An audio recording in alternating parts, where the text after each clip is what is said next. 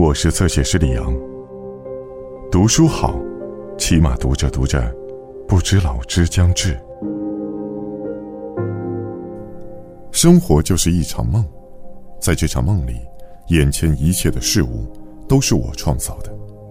每一样可认知的事物，每一个经验对象，都是我脑海中的灵光。离开了我的思想，他们便会灰飞烟灭。生活是一场连贯又持续的梦。当我停止做梦时，这个美丽、痛苦、哀伤而又不可思议的世界，也将不复存在。毛姆，偏僻的角落。桑德斯医生打了个哈欠，现在是早上九点，一天才刚刚开始，他却已经无事可做了。今天已经来了几个病人，应该也就只有这几个了。之前这座小岛上并没有医生，他来了以后，岛民们便抓住这难得的机会，蜂拥而至请他看病。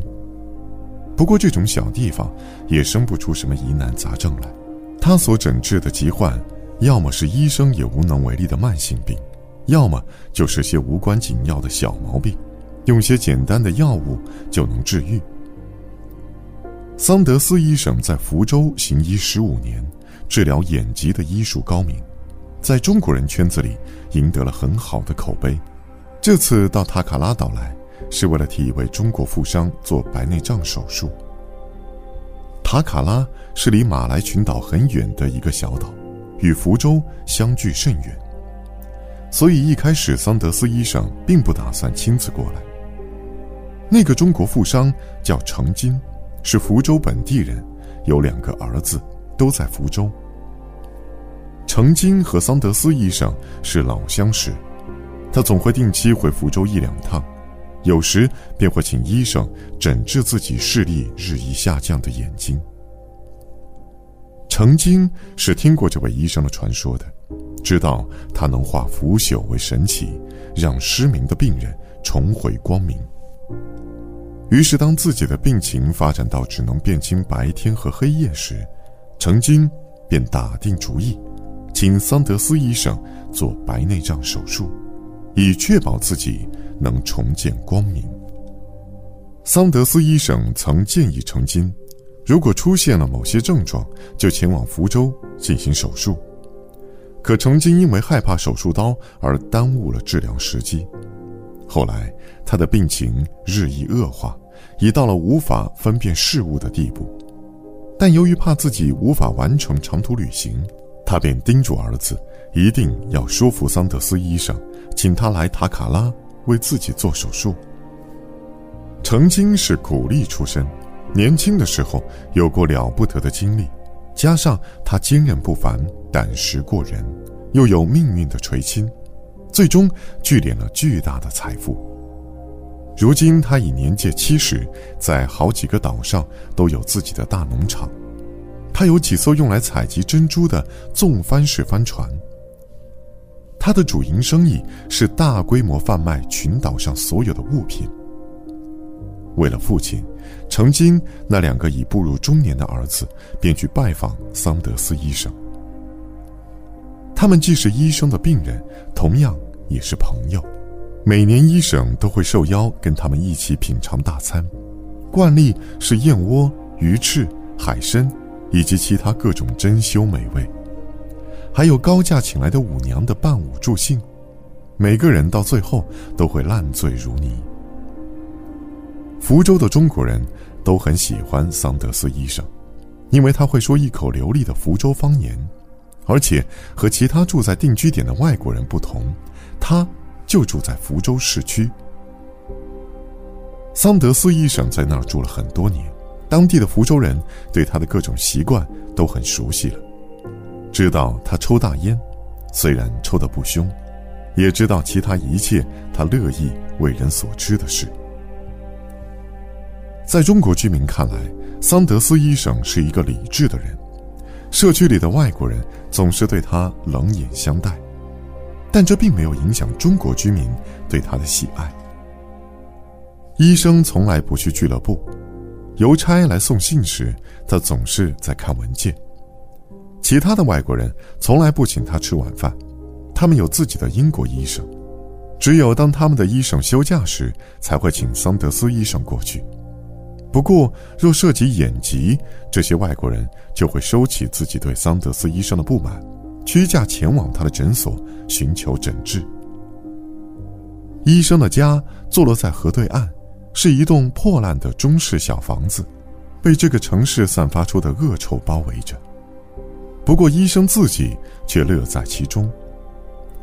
他的客厅就是他的诊室，那些外国人坐在里面时，总是心怀厌恶的环顾四周，觉得降低了自己的身份。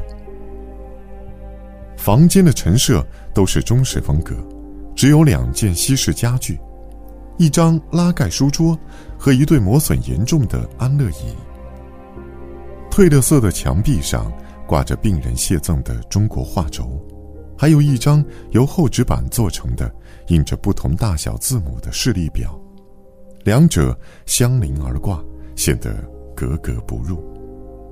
在那些外国病人眼里，这个屋子里总是弥漫着淡淡的鸦片味，辛辣而呛人。不过，程金的两个儿子却并未注意到这一点，即便注意到了，他们。也不会表现出来。寒暄了几句后，桑德斯医生就从一个绿色的小吸罐里拿出了香烟，请两兄弟抽，接着便进入了正题。曾经让儿子们转告桑德斯医生，自己现在又老又瞎，根本无法亲自来福州，所以恳请医生前往塔卡拉岛，为他做白内障手术。而这个手术早在两年前就应该做了。要多少报酬才行呢？医生摇了摇头，他在福州有很多病人，根本抽不开身离开，哪怕只有一两天也不行。而且他并不认为程金没有办法来福州，程金完全可以坐自己的纵帆式帆船过来。如果那样也不行的话，他也可以从望家西市请一个能妙手回春的外科医生。成金的儿子们滔滔不绝地解释道：“在父亲眼里，只有桑德斯医生才能让他重见光明，所以他执意不让其他任何医生碰他。”儿子们还表示，如果桑德斯医生愿意前往塔卡拉岛。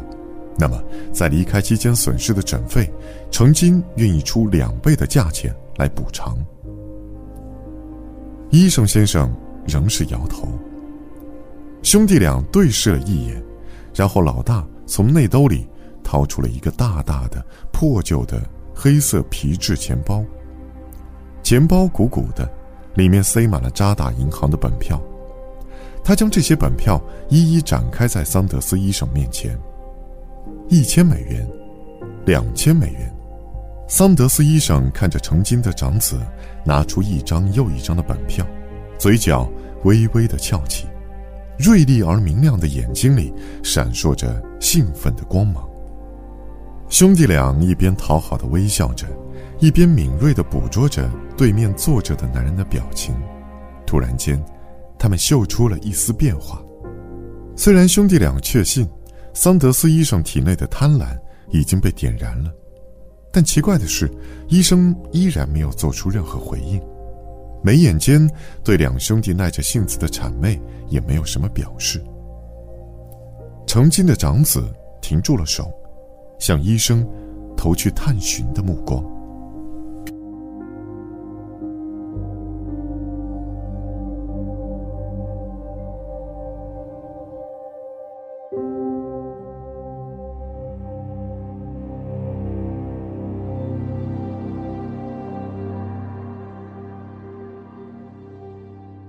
更多精彩内容，请在新浪微博、微信公众号关注“侧写师李昂”。